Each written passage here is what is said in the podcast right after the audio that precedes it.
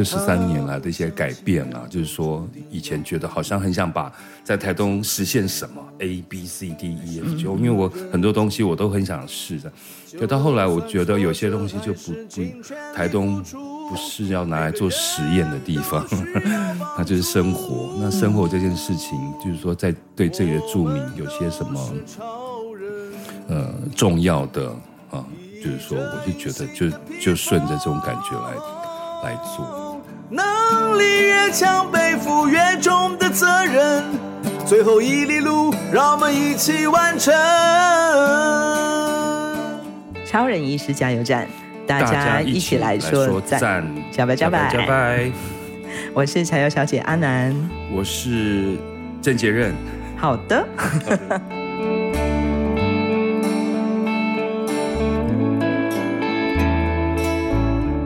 我们今天请到了就是我们的铁花村音乐总监郑杰任，杰任来到我们的超人意识加油站。哎，大家好啊！我相信呃，对台东熟悉的朋友啊，一定会都知道这件事情。台湾好基金会所经营的这个铁花村音乐聚落，即将要在二零二三年的十二月底。告别是是是，对，嗯嗯，哦，这件事情我那天早上一早是从脸书上看到杰任你的发文吧？哦，其实是我是不小心跟朋友讲，然后就把那就问我说是不是真的啊？他。他就我就说是啊，是要关了，然后他就把我 我的对话就截图哦哦哦，给大家，就大家就知道了。对对对，但是我想，嗯、呃，真的蛮多感触哦，因为包括我自己嘛，当年也是因为铁花村开幕，然后我们来到了铁花村采访。真的是看到一个可以想见，在你们打开它之前，它一定是个是个废墟。它原来是一个什么样的场地？嗯、它其实就是就台铁的旧房舍啦。以前其实当然就是缺乏管理。那因为那时候是台铁的土地嘛，然后铁路已经移到那个目前的新站那边，于是就在那那一区，可以就四个字，他们讲就是荒野蔓草吧，对啊，荒野蔓草。然后有一些日、嗯、日呃。不要说日本时代，应该说比较有历史特色的房子，就是都很残破，然后然后也有有很多游民会去那边住，这样子。对，那其实那时候铁花路也是一一条就是车子可以过的路了。嗯，那所以那时候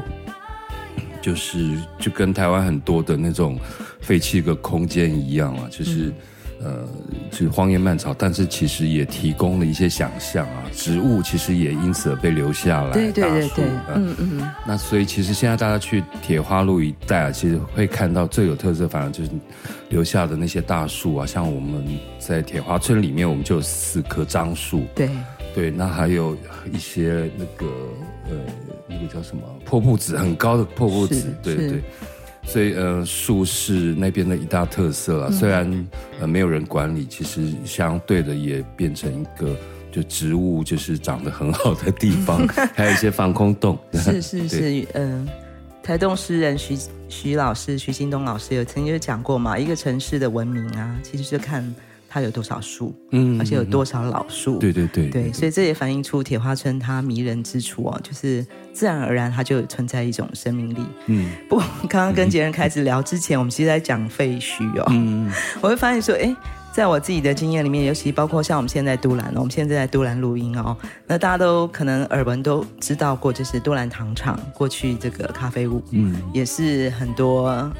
疯狂的艺术家、创作人，或是嗯。在寻找自己的人吧，对对对，聚集的地方。然后曾经它也就是一个废弃的糖厂，对对。所以我就问杰任说：“哎，是不是艺术家们呐，很喜欢往哪里有废墟就往里哪里钻呢？”有可能，因为我我我我觉得是这样啦。因这也不是，呃，我觉得如果用那种所以呃印象派的那种那种话来说，就是、呃、对对对，你知道他们其实印象派的。画就是都在描写黑暗处、阴影处，嗯、可是阴影处其实用非常多色彩去填满它。哦，对，所以其实我是觉得，我自己会觉得，在那种呃一般人觉得是阴阴暗的地方，它其实里面的色彩啊，或者是生活层次是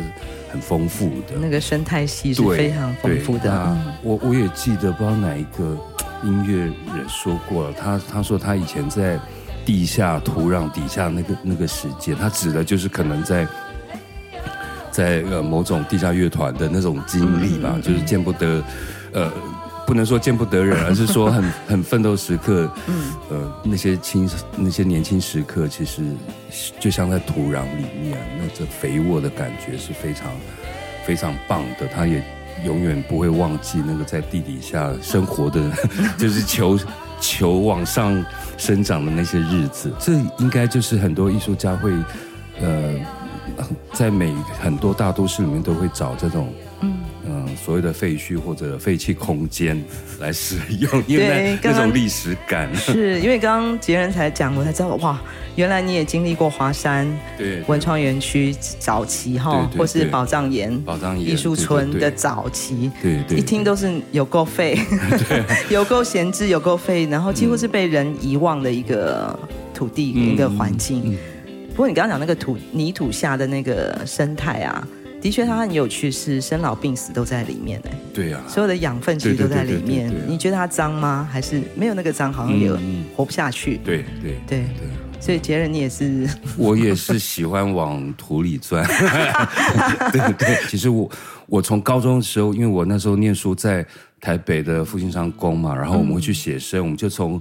那个新店溪的这一边哈，就福和桥，然后看画那个宝藏岩。后来我就是。很久以后，就刚好有机会跟一个剧团，蔡氏剧团，二零零四年在那边做做了一个制作，这样，嗯，然后也是也就是在宝藏岩的那个一个断面啊，然后就是其实那时候还没有被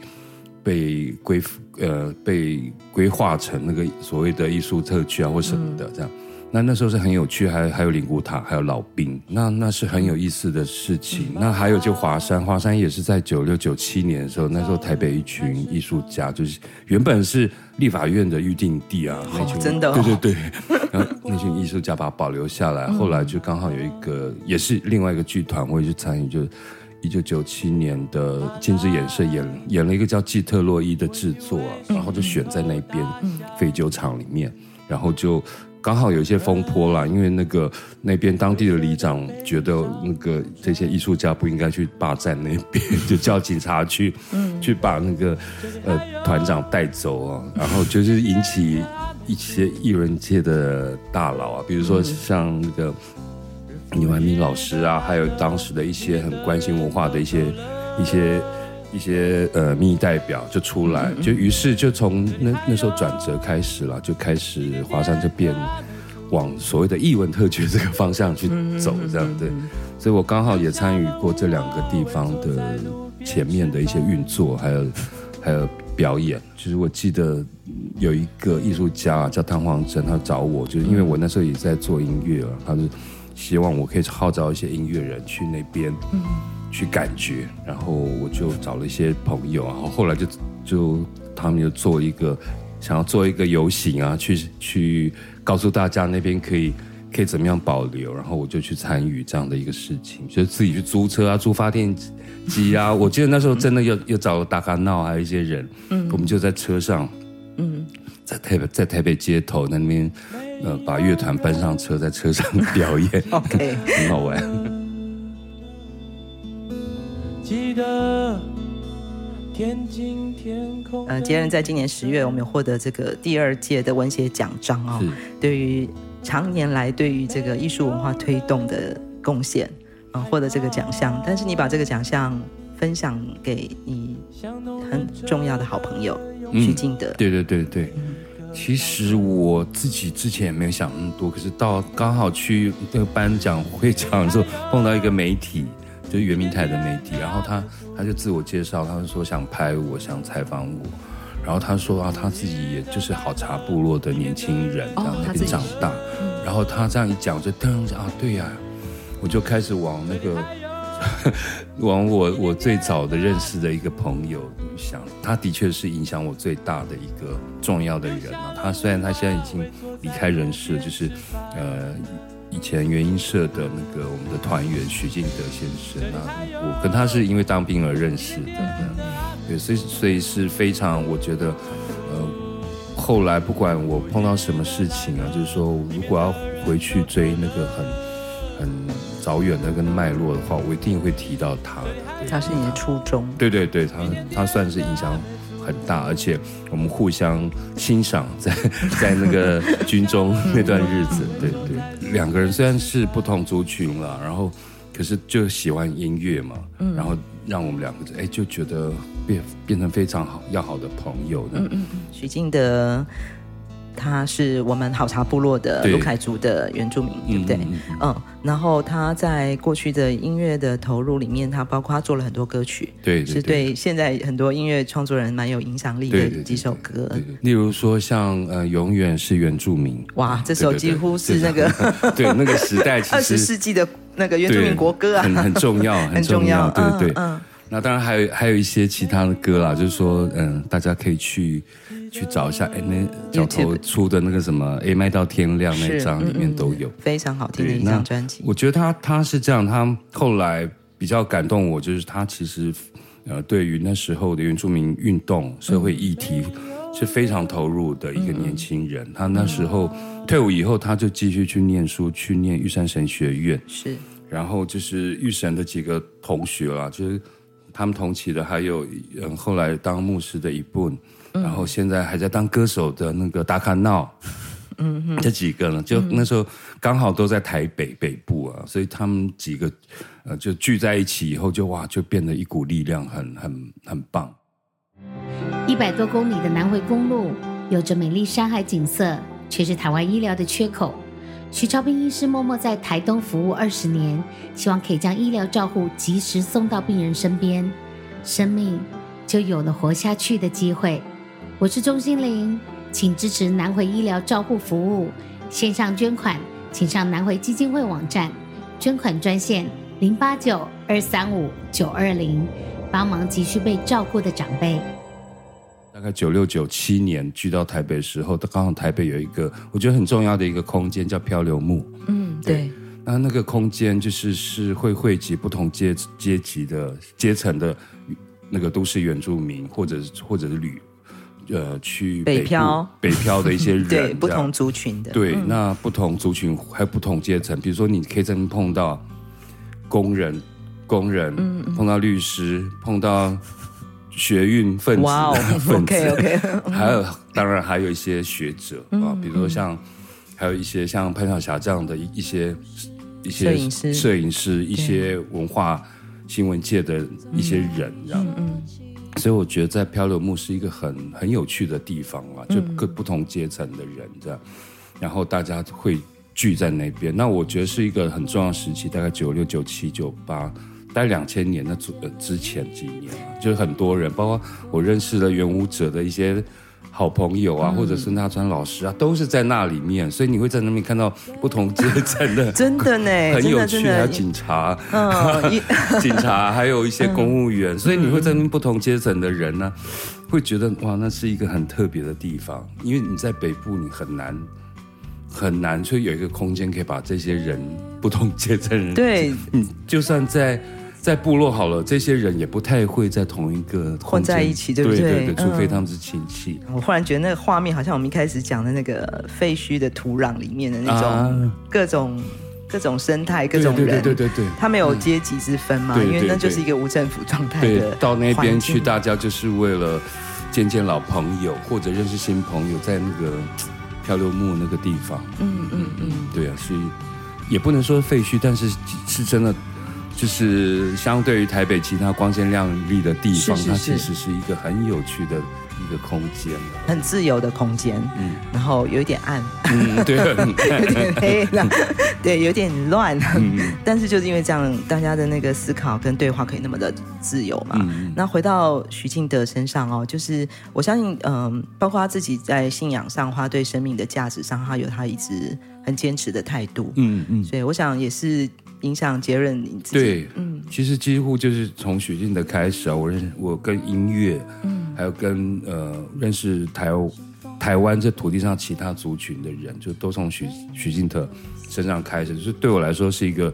非常重要的一个人了。那时候有一个比较重要的运动叫反美马家水库，嗯，啊，他那时候为了这些去剃光头啊，走上街头，嗯，那当然还有那时候还有很多其他原住民议题，或者是。台湾的其他社会议题啊，比如说环保议题，嗯，或者一些呃土地议题，他们其实他们这些年轻人都会，呃，就算不是自己族群的事情，不是自己故乡的事，他们彼此都会互相出来声援。很有趣的时候，其实当刚开始的那些。见面其实反而都不是因为为了要做音乐 而聚会。在漂流木其实要谈的事情很复杂很多。对对对，对，那在漂流木当然就是因为就是那边有表演，我们就是后来都在那边聚在那边表演，或者是呃认识新朋友啊，余兴节目就唱歌这样。余兴节目，好久没听到这个词儿。对 对对，这出出于专业音乐人的说法叫余兴节目。所以那时候我虽然。嗯呃，工作在做做唱片的编曲，可是我其实跟许金德这些朋友的交集，反而最大，并不是在要做唱片这件事，也不是想把这些东西带上主流，而是而是我们可以一起在漂流木，可以呃遇见节目 把酒言欢，然后然后在在那边谈讨论学习很多事情，尤其跟很多呃运动界的前辈啊，或者文化界的一些。一些导老师们 学习，那我觉得是一个很棒的过程。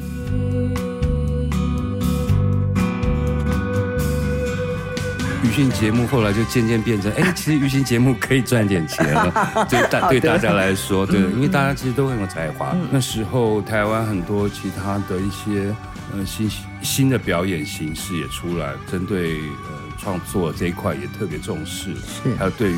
母体文化还有母语这件事也越来越重视，嗯，所以大概九七年开始，就是说以漂流木为为基地的这个那当时的原因是、许金德、达卡闹，还有一部还有一些朋友这样，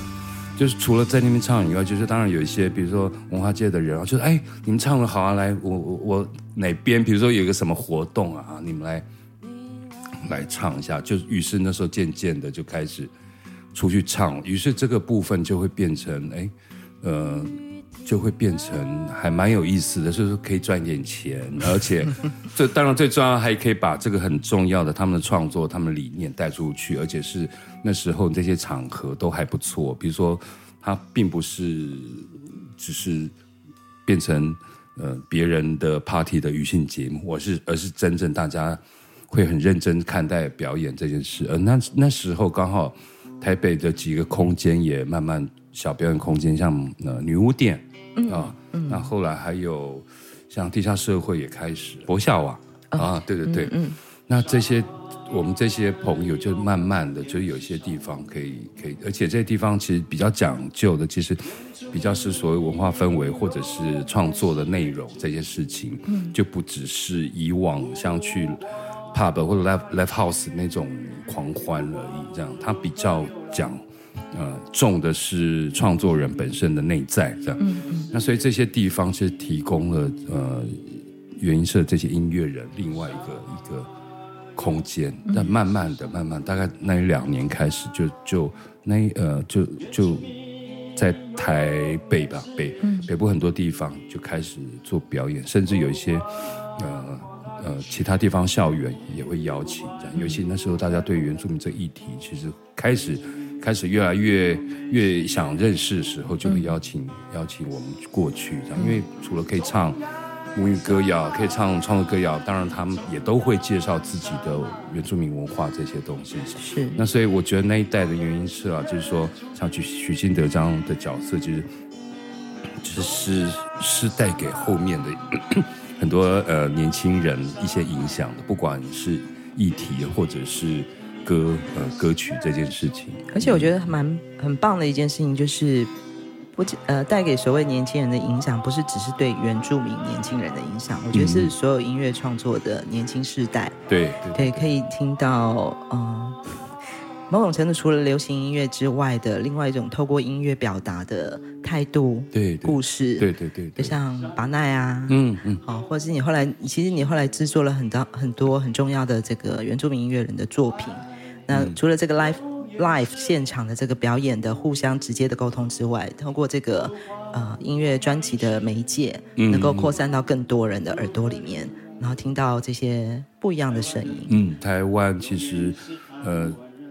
就是利用原住民的那个文化元素在，在在流行音乐或其他的音乐的运用，一些越来越多了。大家都记得那个有一个乐团 Enigma、嗯、啊，他用那个阿美族的《饮酒欢乐歌》这样，他、嗯、那个东西其实对台湾的一些做流行音乐人也也有一些启发，这样。啊。那所以其实大家也也我觉得蛮好的，不管是用什么途径啊，用音乐这件事情让大家认识到原住民的声音这一块，再从音乐声音这一块再认识文化或生活这一块，我是觉得是一个有趣的一个过程。大概就从九零一九九零一直到九两千年那十年，我觉得是一个很有趣的过程。那刚好我。我我的工作跟这些人的交集最最频繁，也在那十年。中央山脉，中央山脉。怎么到台东的？跟他做音乐制作有关系。呃、那时候好像是为了纪晓君的专辑。纪晓君，对，嗯嗯，其实一开始是为了纪晓君的专辑啊。他有趣的就是纪晓君也是在漂流木认识，他在那边当服务生嘛。然后后来，哦哦、对对对，服务生。然后 因为有时有些。表演的人，如果或者是啊，有些有些节目就是就是不够的时候，然后就会 他就会出来，上台了，对，上台这样。嗯，那大大家就觉得哇，这个像非常锋利的一把刀子一样的歌声啊，他那时候的歌声真的非常的锐利啊，嗯，就觉得很不错。所以后来我们原音社的演出也会找他一起啊，一起跟我们去。去唱嘛，因为他那时候就长得年轻貌美嘛，歌声当然又好，现在还是啊，对对对，歌声当然也很好啊。然后就所以就就是就是在舞台上就比较有样子，就跟我们这几个臭男生 站在一起。他变得你们太早出道了，现在是流行大叔，当年还没那么流行。对对 对，就是那时候，呃，就所以那时候就是为了后来。找到音乐啊，就前身就是那时候叫很流行。本来做纪晓君的时候就，就、嗯、就找我啊，就我我们就我就说好，那我了，就开始到台东了，就是开始从为了要做纪晓君专辑，认识他家家人。为什么要去台东认识他的家人？因为我觉得，呃，因为他基本上他唱的歌谣都是他们家族。他们部落的歌谣，哪一个部落？呃，南王部落，对对对，嗯、所以这个部分对我来说蛮重要，就是要要去认识这这些歌谣的基础了。嗯，尤其那时候他阿妈还在的时候，有很多他阿妈是算部落很重要的歌谣传传唱人嘛。嗯嗯，所以就是要回到台东来，先做做这些功课。那我觉得这是很必要的，就这也可能是因为以前在漂流木认识了一些。那学者他们给我的一些启发，就是田野部分要非常做的很很很踏实，嗯，对。那后面要长出来的才才会长得好看，也不会长歪了。那所以那时候就花了一些时间开始认识台东的这些朋友，包括像建年啊，嗯，还有呃像浩恩、像龙哥啊，也是那时候，所以开始认识，比如说一个人，然后就台东的这。这边的音乐人或者一些艺术家，那很很有意思的一个过程。但是，也就是在也在九九七年、九八年左右，那时候开始做，把正式的跟他们开始要合作做唱片这件事，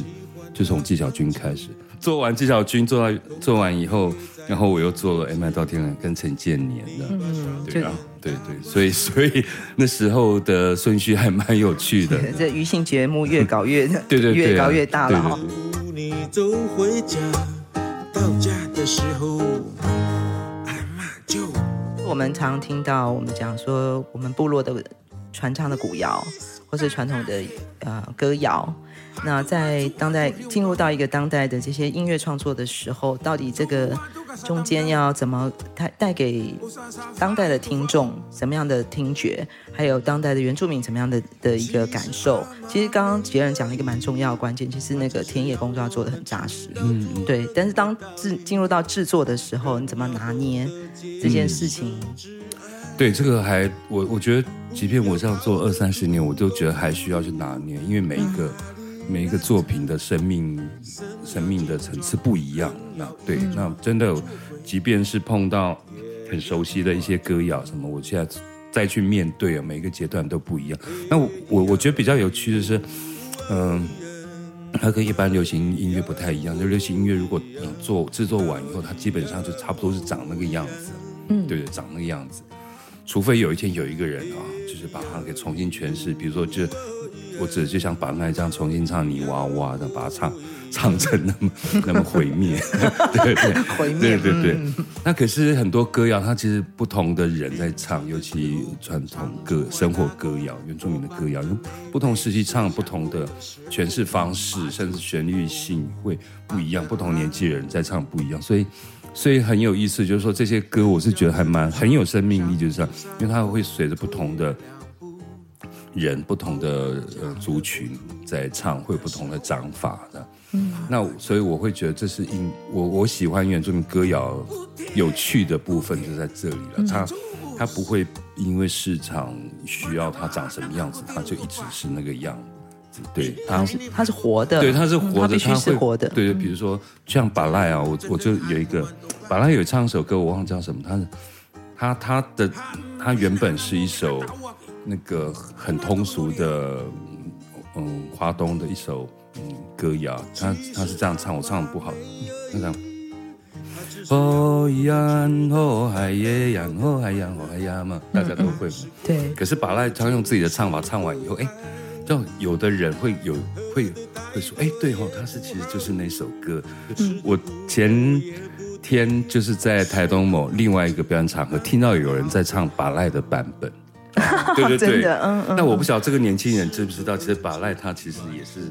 有 cover cover 别人，可是。巴赖用他自己的方式去去诠释，嗯嗯，嗯，那我我是觉得很有意思，但已经就把把赖的这种诠释方式也影响到别的年年轻人去面对这个东西，那很很有可能就你刚刚前面讲的田野，如果要做主，就是就就变成，如果这个年轻人他也知道，其实这首歌在把赖的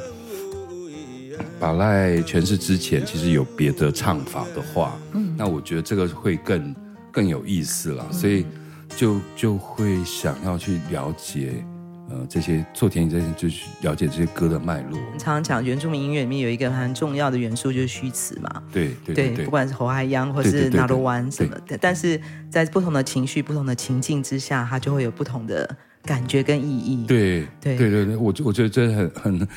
很很有意思的地方啊。刚刚讲音乐讲声音嘛，然后原住民音乐的这个跟。环境的生活的关联性这么的直接密切，所以当然你说我们整个世界在发展到越来越都市化的时候，就是空间都长得不一样了。嗯，对，那那个虚词跟那个联动性就会开始有了一些围墙，或是对对对对，所以非得要在废废墟里才能把它挖回来了。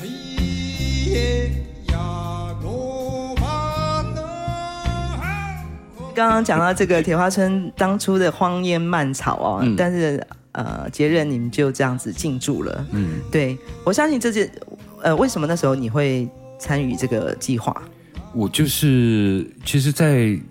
二零零九年就是开始的前一年，基金会台湾好基金会就就已经决定要做这件事情了。那就是原本是那一年的下半年要开始做，结果刚好碰到那一年碰到一个很重大的事情——八八风灾。那台东有很多地方，尤其是胡老师的家乡，就嘉兰村那边有土石流，就是有很多房子需要重建。于是基金会那时候就先暂停了那个铁花村的计划，然后就开始先协助嘉兰。半年后吧，就是大概二零一零年的春天开始就开就呃，我我那时候其实已经确定我要我要到台东来这来工作，因为那时候可能就是。跟台东这边的音乐人、艺术家可能就交集还蛮多的，所以很多人就会推荐我说啊，嗯，可以找杰任，因为的确啊，我我也很希望台东有这样一个空间。我我我脑子里面其实刚来台东的时候，我就很很想把某一种我我在北部经历过的一些表演表演空间的一些可能性带到台台东来这样。那刚好呢，他们的时候就是也也找我的时候，我就我就觉得呃，哎呀，好希望可以成真啊。果然就是一零年开始了，那我就慢慢的就协助这边的一些工作。那时候我们也找了发哥现在的村长，然后在台东的在地的呃一些呃工作人员，像。桂英，我们最早的美术设计啊，行政人员，嗯嗯，对他到现在都还是我们的海报的，对，插画家，对对对。那就找到几个很重要的人以后，然后就还有 Homie 那时候帮我们就处理规规划诗集，还有一些硬体的一些部分，啊，也找了盛会。韩盛会来帮我们呃盖那个小屋子的门窗啊，重新设设计蓝色小屋。对对对，嗯、那就从那时候大概三四月开始慢慢施工施工，然后就一直到七月，其实还没完工，我们就开我就开始先设计好节目了。嗯，其实包括把奈、把奈跟胡老师都是一个很重要的人呢、啊。然后当然把把奈后后来也都在。参与那个整个呃呃影筹划过程里面，嗯、对对对，那所以是很很有意思的一个过程。那所以我我大概就是那一年的六七月就开始就就搬到台东来。你还记得第一场演出是谁吗？第一场就是有把奈啊、陈永龙啊、南王姐妹。哇哦！我记得我七月就开始慢慢在安排节目，还在还在施工，对对，晚上施工，然后。嗯门窗都还没做好，那时候房子里面，然后在里面表演，然后晚上就有人在那看守着器材，看守器材，因为没有门，没有锁。对啊，没有锁，还没。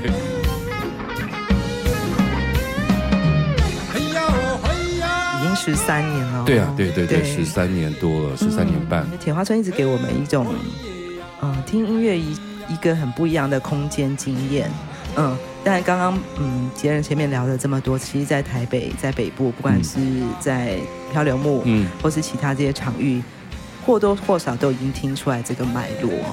就是一个一个演唱空间的环境还也好，就是台上台下的关系，嗯，还有音乐内容的本身。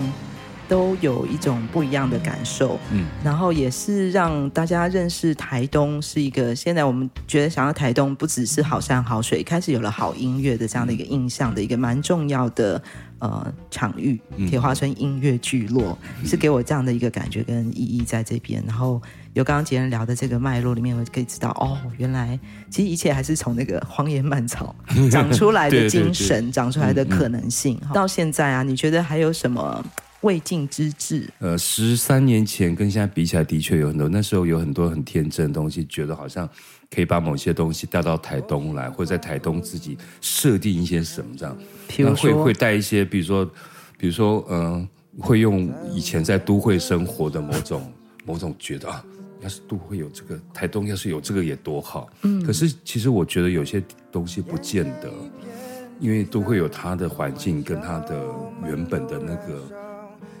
生活节奏嗯，比如说我很我我我以前因为参与很多剧场的工作、戏剧的东西，我很希望在台东有很多这样的东西。当然这几年台东一岁节好像有，可是大部分都还是外来的，外来的呃一些团体团体来这边利用台东的空间哈，一些在这边做一些事情。可是真正在台东其实的人反而不太不太。不太需要这个。我后来想了一下，其实台东有一个部分其实是不太需要台，因为台东有很多东西就很容易就释放掉了。OK，你真的讲到关键。我刚才想说，你到底什么时候讲出那个字儿？对对对对对，哎，是哦。对啊，因为就像嗯嗯，比如说我讲某种呃嘻哈或者某种摇滚啊，它其实有很多东西，对对。很多东西其实要反抗的，是，或不管是反反抗政府或反抗某种的东西，可是，其实在台东不太需不太需要哎，就是有时候，对啊，因为像我啦，我我走个走路五分钟了不起，就我就看到到 看得到海了，踢得到沙滩了，这样子，其实很多东西很容易就释放释怀了，就是很多的嗯就没有那么愤怒这样，就很容易就放松了这样。那于是很多东西啦，就是说我十三年前想象的跟，呃，现在想象其实是是的确，就是说有些东西在这里，就是有这里的环境，那这里不太需要某些以以往在都会的某某些生活或者一些元素，就这这边不太需要那，那这个也变成就是说，嗯嗯，我我。这十三年来的一些改变啊，就是说以前觉得好像很想把在台东实现什么 A B C D E F G，因为我很多东西我都很想试的，可到后来我觉得有些东西就不不台东不是要拿来做实验的地方，那就是生活。我也改掉了以以往在台北那个睡到中午的习惯。嗯嗯嗯。对啊，我也在这边，我都很早起，有时候真的特早起，我就去游泳去做什么这样。那我觉得，对啊，这很好啊，这很真的对身体很好，对心情也很好。所以我不是为什么一定要压，把很多东西压在晚上要做那种表演。其实这个我自己。也都在想，当然表演有一有些本质，它是一定得在那个时候。可是，是不是有些东西我们可以在台东就不要那么固执，说一定要把北部的某种标准带到这边？刚好接下来铁花村我，我我自己休息以后可以好好去思考的。其实我并没有觉得我有什么遗憾啊，做到，因为反而是台东是我们很遗憾啊，反而是台东给我更多的，比如说给我。新的生活，新的家庭，这样对我们结婚生小孩，是的。那这个，这个我觉得对我来说已经是上天给我这么好的事情了。我，嗯、对对对，我就觉得没有什么需要在台，一定要在台东非做不可的事情。那我我会觉得这个部分，嗯，我觉得在台东生活，嗯。平安啊，健康这个东西很很就很不错。就你你真的平安健康，那以后你才可以去好好的享受吃的生活，然后好好看表演。我觉得这个也许啊，接下来在台东，呃，要实现这样一件事情，就跟都会不一样的部分了。我觉得刚好回到那个南回基金会的那个 疗愈、疗愈、疗愈。我想台东就是有这样的一个天地之间的包容性吧。对，所以那个包容包容大到已经让我们忘记，让我们忘记。但反而是我们在都市里面，你刚刚讲的可能不需要这么多呃愤怒，那么多的剧场叛逆的一种呃声音，嗯啊、呃，要在这里声张或是什么。可是相对了，我常会在觉得啊，更要提醒我们彼此的就是，这才是更要珍惜台东的。美好，嗯，更要珍惜台东的价值，嗯，所以你刚刚讲的时候，我一直想要把奈哦，我觉得把奈，你看他天生的，就是活生生的台东人啊，嗯、可是他当然知道在台东生活的爽啊，吼，真的坚持到了在台台到在二二八两千多天，只是要提醒大家不要忘记，嗯，对，那些美好不是这么理所当然的，对啊，所以我们要更要。关注到不能轻易的就忘记了这件事情。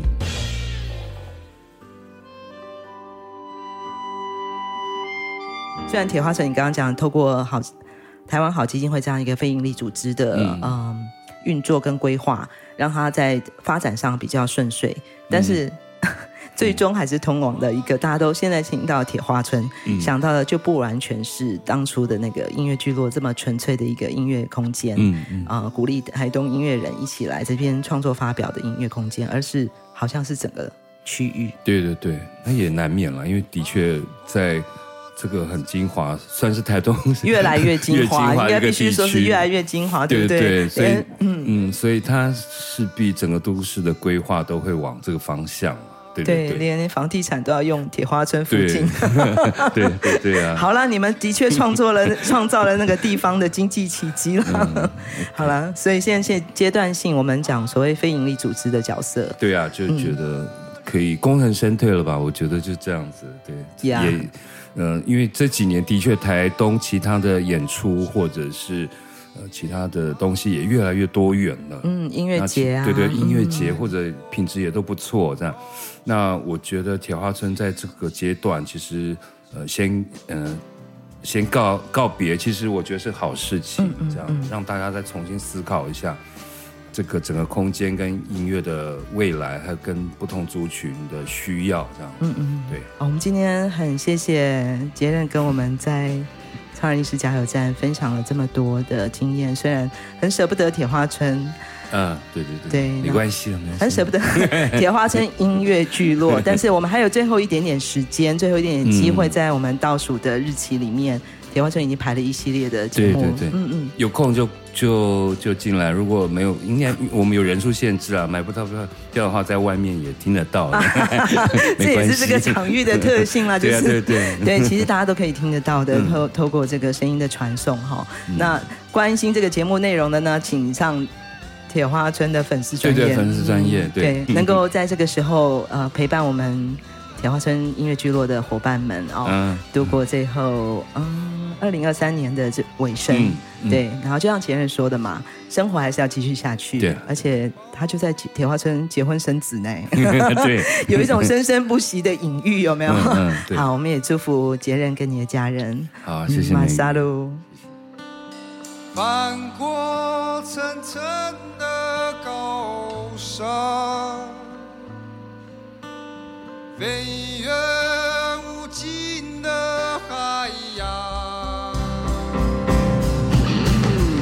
从屏东到台东这条南回公路上，有一间超人医师加油站，二十四小时不打烊。我们在这里与你一起分享公路上的故事。本节目是由医疗财团法人南回基金会制作，欢迎大家多多分享，以及在我们的节目下留言。我们下周见。